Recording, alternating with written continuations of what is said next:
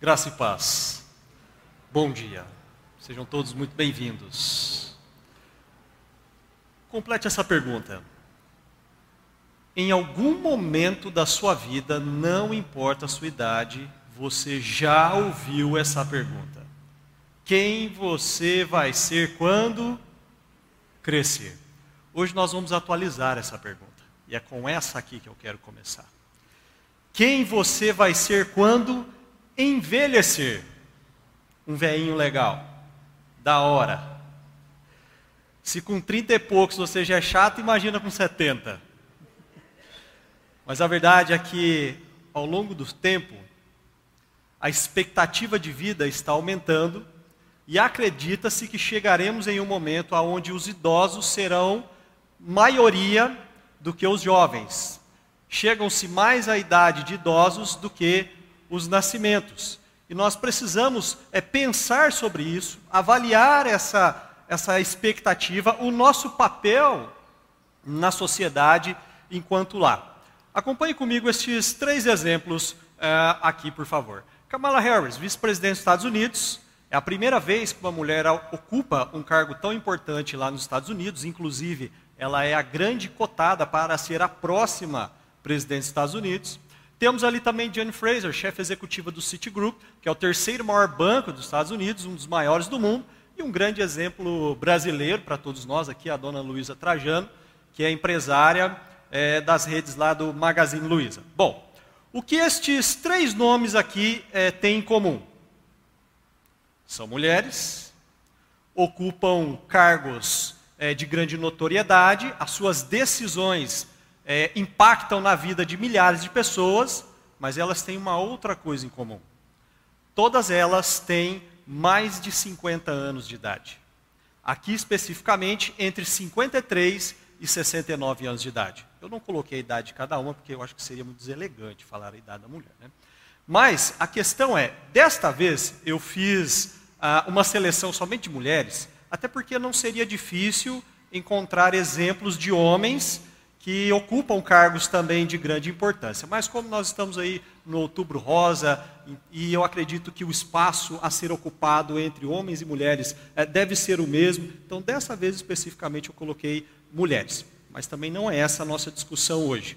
A questão aqui é: não importa se você tem 20, 30, 40, 50, 60 ou até mais. O ideal é que você nunca deixe de sonhar, nunca deixe de aprender, nunca deixe de compartilhar aquilo que você sabe. Não importa a sua idade, você precisa contribuir para um mundo melhor. Se nós queremos um mundo melhor para os nossos filhos, para os seus netos, meus futuros netos, e para nós, enquanto aqui e um dia seremos idosos, então nós precisamos nos apegar a bons exemplos. Exemplos de pessoas que enfrentaram desafios, enfrentaram dificuldades e tantas outras coisas mais. Ainda neste mesmo assunto, essa é uma pesquisa recente neste ano aqui sobre o, a, o SPC e mais este outro órgão, e eles concluíram, pesquisando os idosos, que 52% deles são os principais responsáveis pelo sustento da casa, foi o que revelou essa pesquisa. Ora, ao passo que a pandemia avançou e os pais e mães foram ficando desempregados, os avós foram usando das suas aposentadorias, e muitos ainda continuando a trabalhar, para ajudar na manutenção da família. E isso trouxe esse impacto até aqui. Então perceba já a importância do papel do idoso na sociedade hoje no desenvolvimento e na manutenção das famílias é, de forma geral. E aqui eu selecionei alguns tópicos que eles concordaram, esses 100% aí dos entrevistados. Há muitos outros, você pode acessar depois da pesquisa, mas alguns específicos. 71% deles concordaram que continuavam trabalhando, mesmo estando aposentados, para complementar a renda. 56% concordaram que era também para se sentir mais produtivo, 50% para manter a mente ocupada. E 46% ainda não estão pensando em parar de trabalhar, mesmo já estando aposentado. Bom, além de tudo isso aqui que a gente citou, eu imagino que em vários momentos da vida, essas pessoas, os idosos que eu conheço e que você conhece, precisaram se reinventar. Diz o ditado que a vida é a professora mais implacável que existe, porque primeiro ela te dá a prova e depois ela te ensina a lição. Na escola você aprendeu diferente, primeiro a lição, depois a prova, mas com a vida é diferente. Eu li uma tirinha essa semana, estava escrito: dois amigos estavam ali batendo um papo, conversando, e um disse ao outro: Olha, eu gostaria de voltar a 20, 30 anos atrás da minha vida, com a maturidade que eu tenho hoje, eu não cometeria tantos erros. Você já pensou isso? O que o amigo lhe respondeu: Ora, você só tem essa maturidade de hoje, foi exatamente porque cometeu tantos e tantos erros ao longo desses 20, 30 anos. Mas que bom que você aprendeu. Porque ruim é aquele que vai quebrando a cara, vai apanhando e não vai aprendendo. Né? Mas enfim, eu penso que a vida não é só uma questão de origens é principalmente uma questão de recomeços, de reinventar diante das circunstâncias, da época e do contexto onde nós estamos é, inseridos. Essas pessoas acertaram, elas erraram, elas assumiram seus erros, elas buscaram ajuda nas pessoas que estavam próximas a elas para se manter na vida e assim a vida foi continuando. E é um ponto interessante aqui. Porque as pessoas que você tem ao seu lado, as pessoas que convivem de perto com você, elas podem e têm um papel muito importante, elas representam muito da onde você pode chegar na sua vida. Assim como você também representa isso é, na vida delas. Isso vale para as amizades, vale para o namoro, vale para o noivado, vale para o casamento, vale para o seu trabalho e vale aqui para a igreja, vale para a comunidade. Por exemplo, comece a caminhar com alguém e se permita ser influenciado por esse alguém que não leva a vida cristã a sério, nem um pouco. E em pouco tempo você também começa a ter dificuldades de pensar se você é mesmo um cristão autêntico. As pessoas que você traz para conviver com você podem dizer muito aonde você pode chegar. No entanto, nem sempre a forma como as pessoas nos veem é como realmente nós nos enxergamos. Nem sempre a forma como as pessoas nos veem é medida numa régua linear. Porque às vezes nos medem por baixo e às vezes nos medem numa expectativa muito alta que não estamos lá. E inevitavelmente nós acabamos decepcionando essas pessoas. Então, como é que a gente vai ajustar essa régua. Como é que se alinha isso? É a forma como você se posiciona diante dos desafios que vêm até você.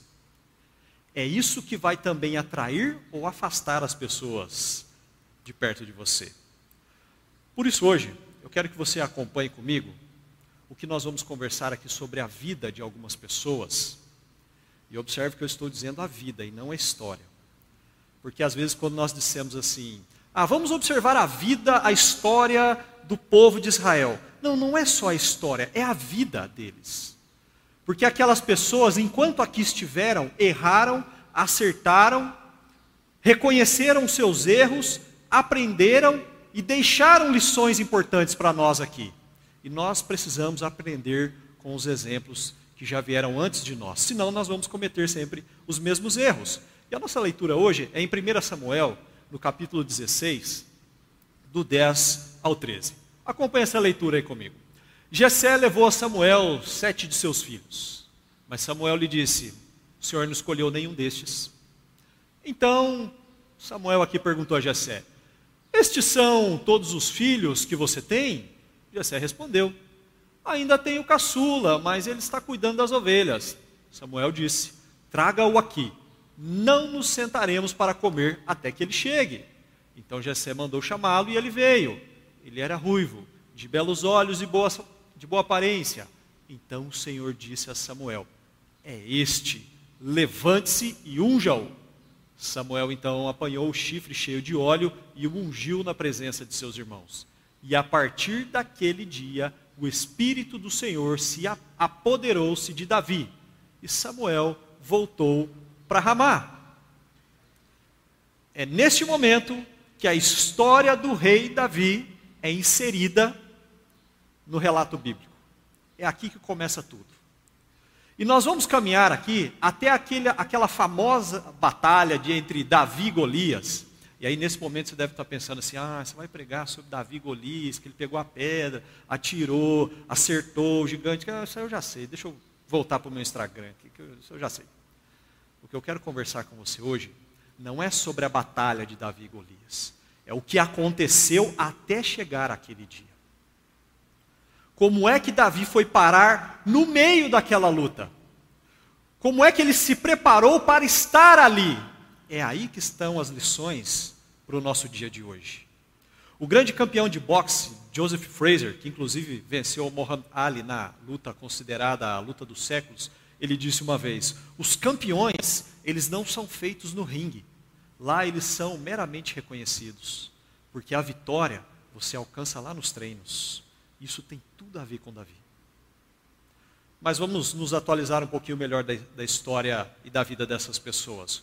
O povo de Israel, o povo que Deus amou, o povo que Deus chamou, o povo que Deus queria é, lutar as suas batalhas, começa a meio que rejeitar o próprio Deus e diz: Nós não queremos um Deus para nos dirigir, nós queremos um rei de carne e osso, assim como os outros povos têm. Ok, Deus atende o seu desejo, enviou o rei Saul. O rei Saul começou muito bem. Mas houve aquele momento, você já viu isso na sua vida? Alguém que começa num cargo de baixo lá na empresa, de repente ele está num cargo alto e o sucesso subiu para a cabeça. Aí ele se torna arrogante, prepotente, ele começa a humilhar as pessoas, ele começa a contar mentiras, a fazer conchavos, conluios entre uns e outros, trair amizades, e é isso que Saul estava fazendo. Deus mandava dizer a Saul: é, não faça sociedade com aquele povo, porque aquele povo é inimigo do meu povo de Israel. Pois Saul ia lá e fazia. Ele desobedecia. E quando Deus mandava o profeta Samuel confrontá-lo, ele inventava uma desculpa. Não, mas sabe o que, que é? É que eu tinha uma boa intenção. E Deus é, não gosta disso. Não é sobre boas intenções, é sobre assumir os seus erros, é sobre aprender com eles. É desta forma que Deus está olhando. As suas atitudes refletem quem você é aos outros, baseado naquilo que eles veem de você. Mas eles não convivem com você o tempo todo. Quem você de fato é o tempo todo, só Deus sabe. Porque só Ele te conhece por dentro. E eu fiquei me perguntando, por que Deus, então, dentre oito irmãos, escolhe Davi e nenhum dos outros sete? O próprio profeta se enganou quando ele viu o filho mais velho. E Deus falou assim: não, não é esse que eu escolhi. E aí, voltando um pouquinho, eu pude entender isso. Quando chegaram, Samuel viu Eliabe e pensou: Eliabe era o filho mais velho de Jessé. Com certeza este aqui é o que o Senhor quer ungir, né? Para ser o rei de Israel. O Senhor, contudo, disse a Samuel: Não considere a sua aparência nem a sua altura, pois eu o rejeitei. O Senhor não vê como homem, o homem vê a aparência, mas o Senhor vê o coração. E embora você possa pensar neste momento, olha Saulo, você está falando sobre a, as pessoas, a forma como elas é, me veem, a forma como as pessoas é, me julgam, eu quero te dizer o seguinte: olha, eu não dou a mínima para aquilo que os outros pensam ao meu respeito, eu não me importo. Você se importa sim. Você não pode se importar com o que todo mundo que te conhece pensa a seu respeito, porque eles não convivem com você o tempo todo. Eles conhecem uma fração de você. Mas as pessoas que você ama, as pessoas que também te amam se importam com você, essas sim você se importa com o que elas pensam a seu respeito. Mas nessa vivência, principalmente em família, começa a haver atritos. E é isso que vai acontecer aqui agora. Porque se para Deus Davi é um escolhido para ser rei do povo de Israel, povo escolhido até pelo próprio Deus, amado por Deus, milhares de pessoas, para a família de Davi, ele não é nem de perto nessa forma de visão que Deus tem. E é daí que vem as origens desafiadoras. Porque não importa quem você é ou onde você nasceu, Todos nós, para sermos reconhecidos, passamos por isso em primeiro lugar. O desafio de ser reconhecido. Na visão de seus pais, eu imagino que Davi não deveria ter muita importância, porque ele era o oitavo filho, e naquela época ah, os bens, as heranças, os cargos eh, de maior destaque, eles eram entregues aos filhos mais velhos, e caso ele morresse, sucessivamente. Ou seja, como ele era o oitavo, até que ele pudesse ocupar então um cargo de herança, ah, ele já teria até morrido de tanto tempo que ia levar isso para acontecer. Aí você imagine comigo o que aconteceu na cena que nós acabamos de ler. Deus mandou o profeta Samuel sair da cidade de Ramá e ir para a cidade de Belém. Lá você vai ungir um dos filhos de Jessé para ser rei de Davi. Quando o profeta Samuel chegou na entrada da cidade, perceba agora a importância do profeta os governadores daquela cidade foram até a entrada da cidade encontrar com ele, e a Bíblia diz que eles estavam tremendo de medo. E perguntaram: Você veio em paz? Ele disse: Sim, eu vim em paz. Para a gente atualizar, é como se alguém tão importante viesse aqui em Americana, e quando ele chegasse lá no trevo, na entrada da cidade, o prefeito e todos os vereadores fossem lá recebê-lo para perguntar o motivo da sua visita, devido à importância dessa pessoa. Então esse é o profeta Samuel. E aí ele disse: Olha, eu não vim falar com vocês, eu estou em paz e eu vim visitar Jessé. Aí você, como um bom anfitrião, digamos que você é Jessé, você vai oferecer um jantar ao profeta, essa pessoa tão importante. Aí eu te pergunto: você não vai chamar todos os seus filhos? Você tem dois filhos, você chama um e deixa o outro de lado? Você não vai apresentar à sua família alguém tão importante assim? Pois é exatamente isso que aconteceu com Davi.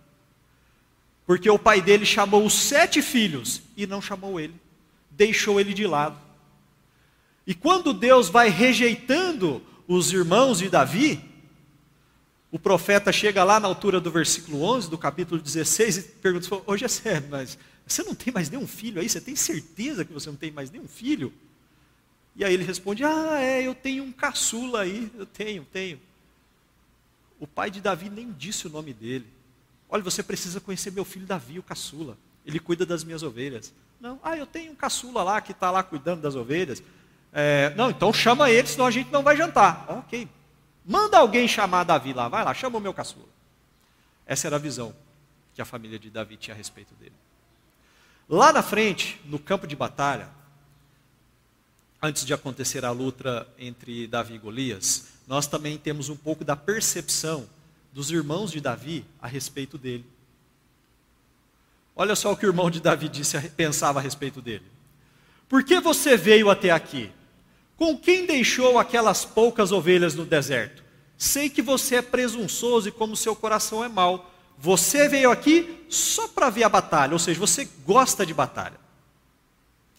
Na visão do pai, é só um caçula.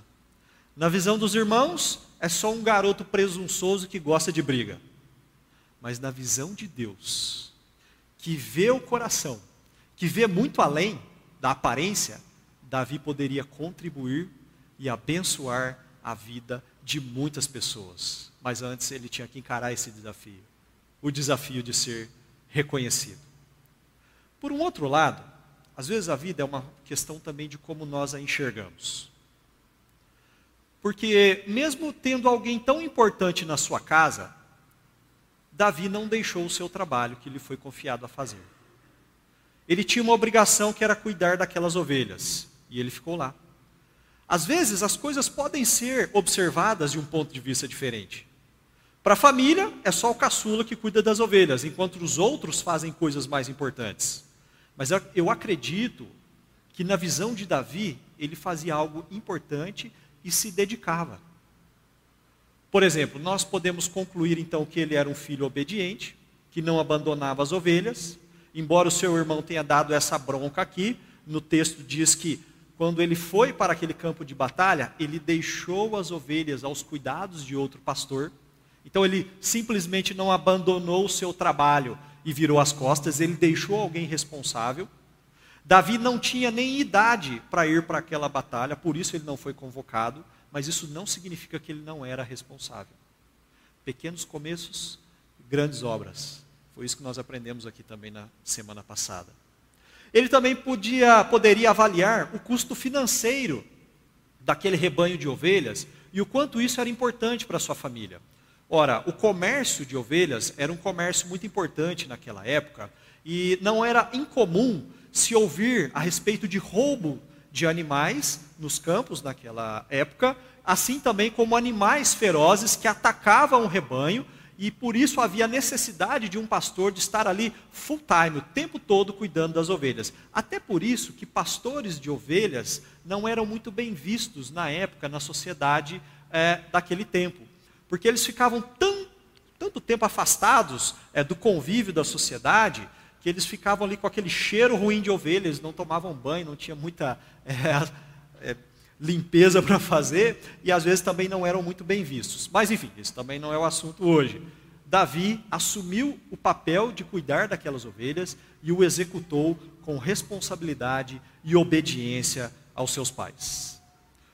Ao mesmo tempo, nós observamos um filho que não foi convidado por uma ocasião tão importante.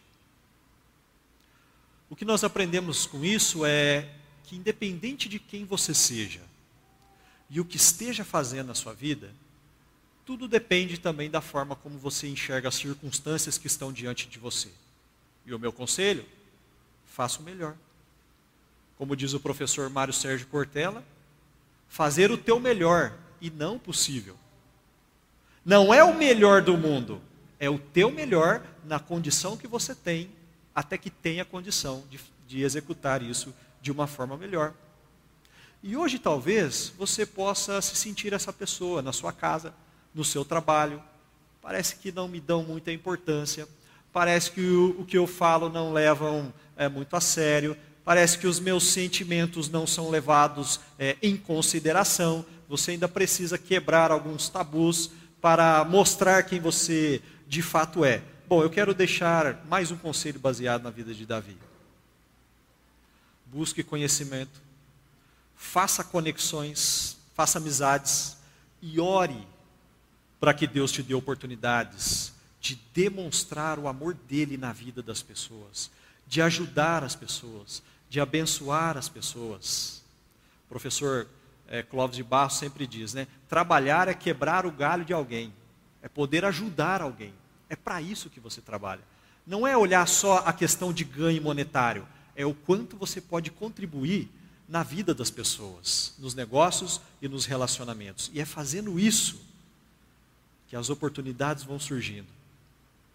Bom, como nós já, como já tenho dito, Davi poderia é, ser visto como alguém que não tinha muita prioridade, mas executou seu trabalho com fidelidade e excelência. E dentre tantas origens desafiadoras, esse desafio de ser reconhecido ele é vivido por todos nós em algum momento das nossas vidas.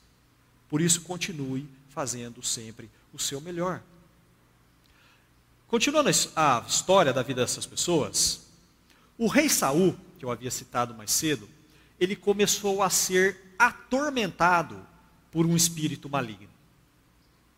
De tempos em tempos, um espírito maligno se apoderava dele e ele ficava perturbado.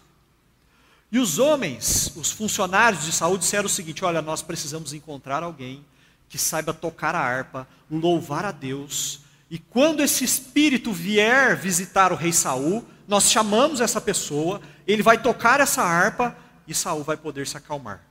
Mas quem é que pode ser essa pessoa? E veja o que um dos funcionários de Saul disse. Conheço um dos filhos de Jessé, de Belém, que sabe tocar a harpa é um guerreiro valente, sabe falar bem, tem boa aparência e o Senhor está com ele. Você sabe de quem ele está falando? De Davi. O caçula, o presunçoso. Na visão da família de Davi, é essa figura. Na visão de alguém de fora, um desconhecido, é o valente, é o guerreiro, é o que sabe falar bem, é o que tem boa aparência. E o principal, Deus está com ele. Nem sempre nós seremos reconhecidos aonde nós achamos que seremos. E a vida de Davi trata isso claramente. Porque às vezes a sua família vai te reconhecer, às vezes serão os de fora que vão reconhecer o seu esforço, o seu trabalho, às vezes todos é, vão te reconhecer. Mas eu quero te perguntar: e como é que você se reconhece? Como é que você se enxerga? Você já perguntou, já orou e perguntou isso a Deus, Pai, como eu sou aos teus olhos? O que o Senhor quer que eu faça nesta terra, enquanto aqui eu estiver vivo, até o dia que eu vou me encontrar com o Senhor? Isso não significa que Deus vai mandar um anjo, um arcanjo, um querubim descer do céu para falar que você é lindo, porque a sua mãe te acha lindo, e que você tem que fazer exatamente caminhar por esse caminho. Não é isso. Isso significa que, independente de onde vem a sua origem, independente do seu ponto de partida, você busca Deus, aprende, contribui, faz o teu melhor e Deus vai abençoando você com as oportunidades. Porque boas oportunidades não costumam aparecer para quem vive de reclamação. Boas oportunidades não costumam aparecer para quem vive só falando mal uns dos outros. Porque se você está com alguém que fala mal de outro alguém, quando aquele outro alguém estiver falando com aquela pessoa, adivinha de quem eles estão falando mal? De você. Boas oportunidades aparecem para aqueles que se dispõem, que se oferecem e aproveitam, enxergam oportunidades antes delas acontecerem. Isso não significa que, por exemplo, no seu trabalho, você tem que abraçar o mundo lá dentro e aceitar tudo que estiverem precisando para fazer. Não é a quantidade de trabalho que vai fazer você ser promovido ou promovida, mas é saber enxergar uma oportunidade e ser específico dentro daquele detalhe. Primeiro ponto, então, que nós, nós encerramos neste momento que independente de quem nós somos e de onde nós começamos, todos nós passamos pelo desafio de sermos reconhecidos.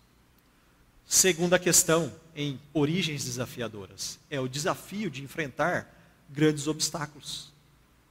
Até aqui nós entendemos sobre essa questão de ser reconhecido.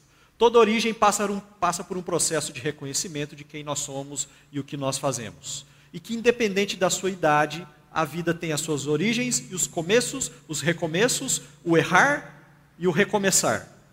E que aceitar responsabilidades e desafios em algum momento vai chegar para você. E alguns deles podem parecer grandes demais.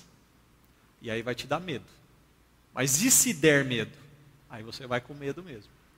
O que você não pode é voltar para trás. O que você não pode fazer é ficar parado, esperando ou ficar parada aguardando que alguém vá fazer por você. Você precisa dar o primeiro passo. Deus não vai te contar tudo que vai acontecer, mas o principal, Ele vai estar com você. Você entregou a sua vida para Jesus. O seu velho homem morreu e nasceu de novo para Cristo. Então Ele está com você. Senhor, caminha comigo em meio às oportunidades. E se der medo, você vai ter que ir com medo mesmo nós vamos chegar aqui na luta entre Davi e Golias. A história você já conhece.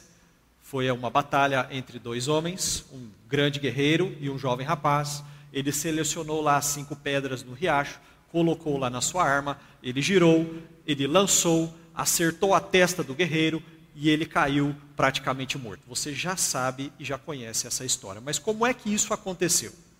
O povo filisteu, inimigo do povo de Deus, colocou-se no alto de uma colina, o seu exército. O exército do povo de Israel se colocou no alto de uma outra colina, e no meio tinha um vale. E o acordo é o seguinte: vamos poupar a vida dos homens. Essa foi a proposta que veio do inimigo. Eu sou o melhor guerreiro do meu exército. Vocês me enviarão o melhor guerreiro do exército de vocês. Nós vamos lutar. Quem perder, se torna escravo do outro povo. É simples assim. E durante 40 dias, o famoso gigante Golias lançou esse desafio lá no meio do caminho.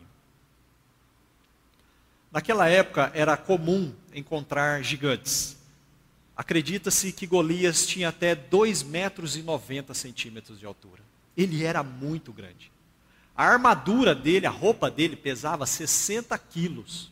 Eu peso 67. É quase eu abraçado nele. Isso era só a roupa dele. E outro ponto, desde jovem, ele já estava nas guerras. Ele já havia matado muita gente. Era um guerreiro muito valente.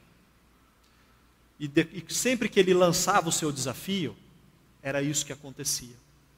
Ao ouvirem as palavras do filisteu, Golias, Saul, que era o rei, e todos os israelitas ficaram atônitos e apavorados. Durante 40 dias aproximava-se de manhã e de tarde e tomava posição. Vocês não vão mandar ninguém? Quando os israelitas viram o homem, todos fugiram com muito medo. Durante 40 dias ele fez isso. E o texto diz que o povo, o exército de Israel, ficava apavorado, com medo. Ou seja, eles entravam num pavor tão grande que eles ficavam paralisados, chocados. Quem conseguia ainda corria de medo. Porque não era só essa questão do tamanho dele, era a habilidade dele na guerra. Você já viveu tanto tempo assim com medo? 40 dias, de manhã e à tarde, sentindo medo, pavor, todos os dias, por 40 dias, você já se pensou vivendo nessa experiência de vida? Era isso que estava acontecendo com aquelas pessoas. Será que é hoje que esse cara vai me matar?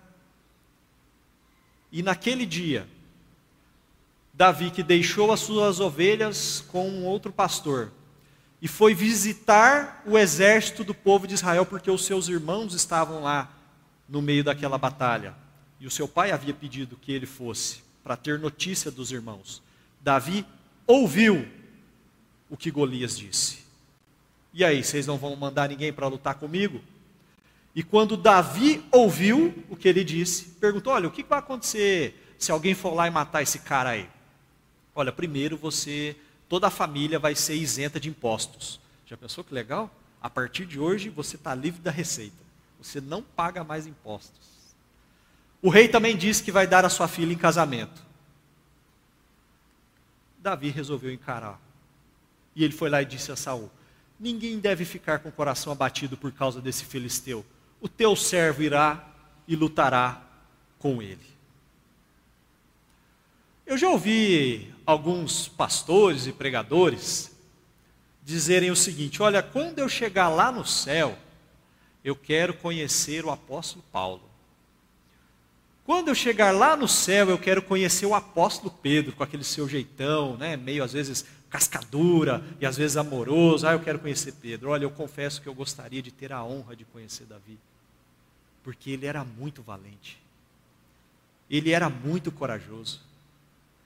Em vários momentos da minha vida eu gostaria de ter a coragem desse rapaz, porque ele não era alto, ele não era, é, em termos de musculatura, ele era forte, mas ele era, ele era muito corajoso. E principalmente, ele buscava a Deus acima de tudo.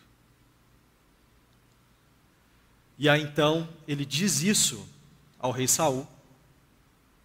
E a forma como Davi reagiu àquela provocação, àquela situação, fez toda a diferença na vida daquelas pessoas. Naquele dia, muitos pais voltaram para os seus filhos. Naquele dia, muitos filhos voltaram para os seus pais e as suas mães.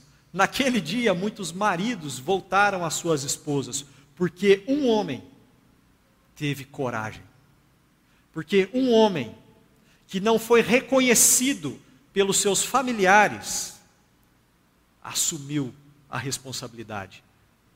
Ele enxergou a oportunidade. E muito do que acontece na minha vida e na sua vida depende da forma como nós reagimos.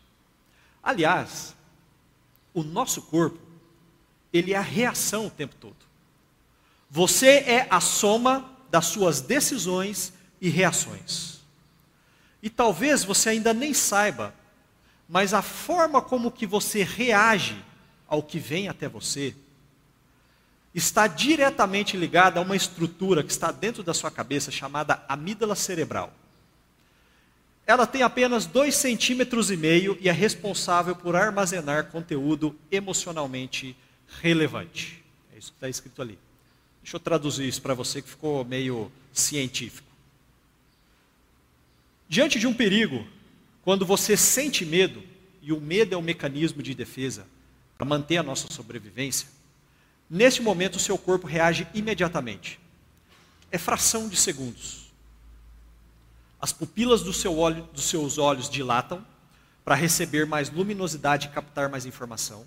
Você consegue é, absorver até 10 milhões de impulsos por segundo.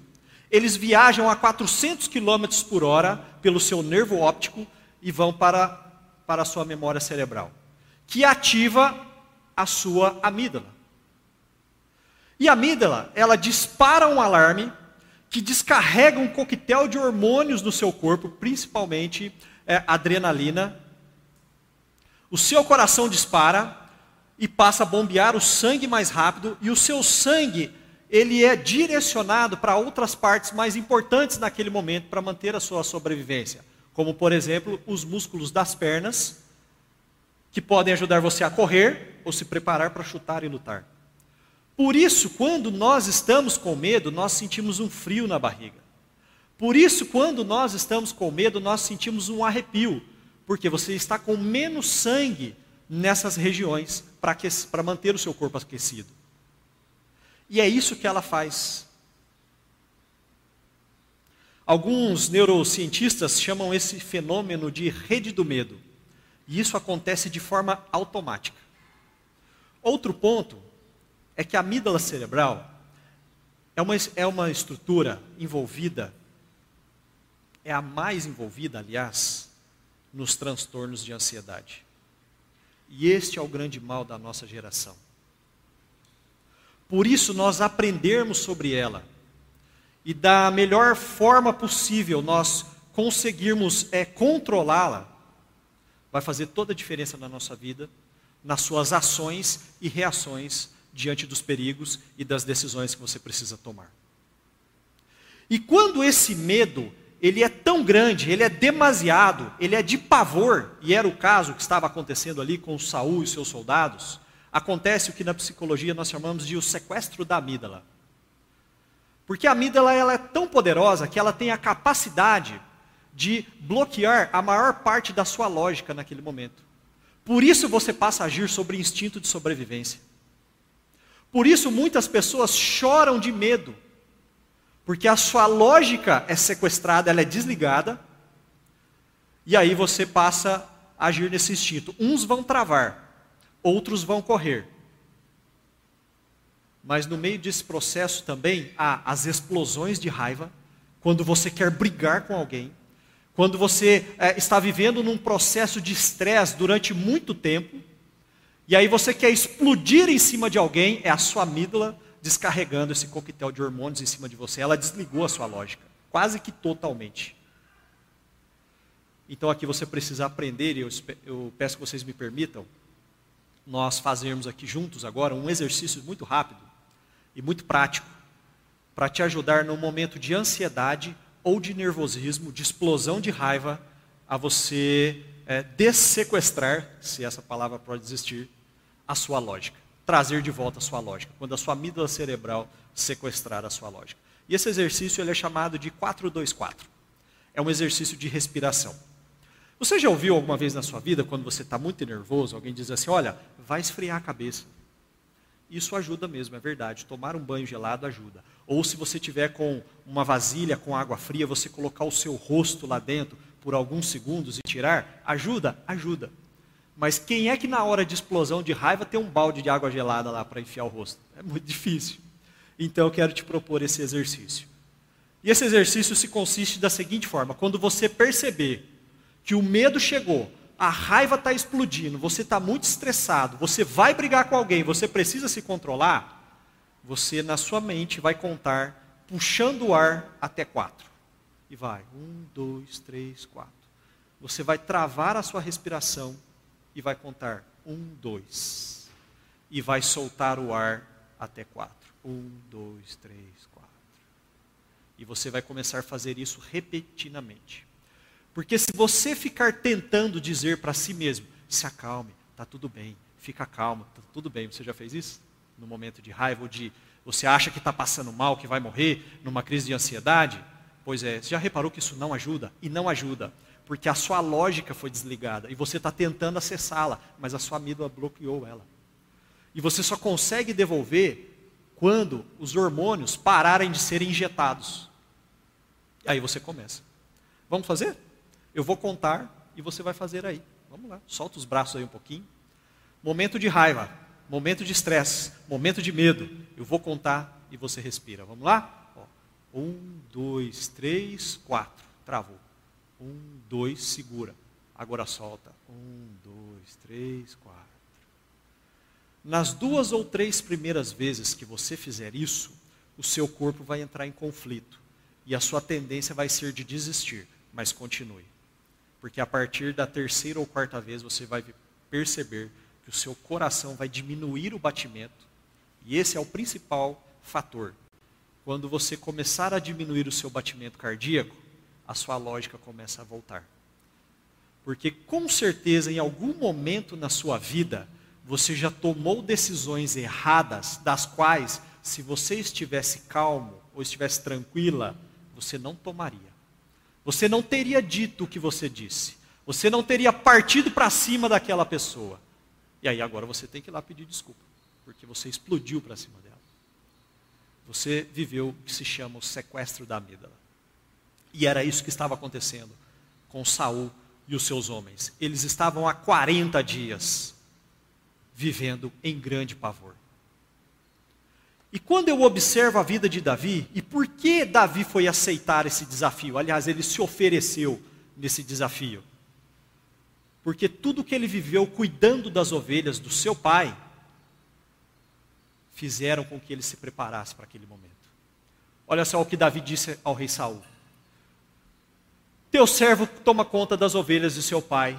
Quando aparece um leão ou um urso e leva uma ovelha do rebanho, eu vou atrás dele atinjo com golpes e livro a ovelha de sua boca. Quando se vira contra mim, eu pego pela juba, atinjo com golpes até matá-lo. Teu servo é capaz de matar tanto o leão quanto um urso. Esse filisteu incircunciso será como um deles, pois desafiou o exército do Deus vivo. Para muitos, o caçula, o menino presunçoso que só cuidava das ovelhas, mas para ele era treinamento. Viver momentos de estresse fazem bem. O que você não pode viver é o tempo todo no estresse. Mas o estresse também te prepara para assumir grandes desafios. O estresse, as dificuldades, o medo, enfrentar o medo, encarar desafios, te prepara para coisas maiores ainda. O que Davi viveu aqui durante todos esses anos é o que na ciência se chama de neuroplasticidade, que é a capacidade do sistema nervoso de modificar sua estrutura e função em decorrência dos padrões de experiência. Se você não entendeu nada, eu vou traduzir para você. O que significa isso é: quanto mais você repete uma ação, melhor você fica nela. Isso é muito, por exemplo, usado pelos atletas. Quanto mais você repete, quanto mais você pratica, melhor você fica. Se você encontrou qual é a tua praia, qual é a tua onda, o que você gosta de fazer, então você foca nisso. Quanto mais você focar nisso, melhor você vai ficar. Se você sabe aonde quer chegar, mas ainda está longe o caminho, comece a aprender cada vez mais sobre aquele assunto. Isso é neuroplasticidade. Era o que acontecia na vida de Davi. Quando ele enfrentava os ursos, matava os leões, ele estava se preparando para aquela grande batalha. E é por isso que ele se ofereceu para lutar. E obviamente sabemos também que Deus estava com ele. Ele atirou aquelas pedras, o gigante caiu no chão, mas não estava morto.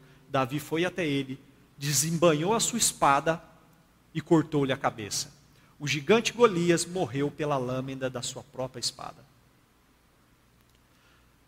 E eu já estou encerrando.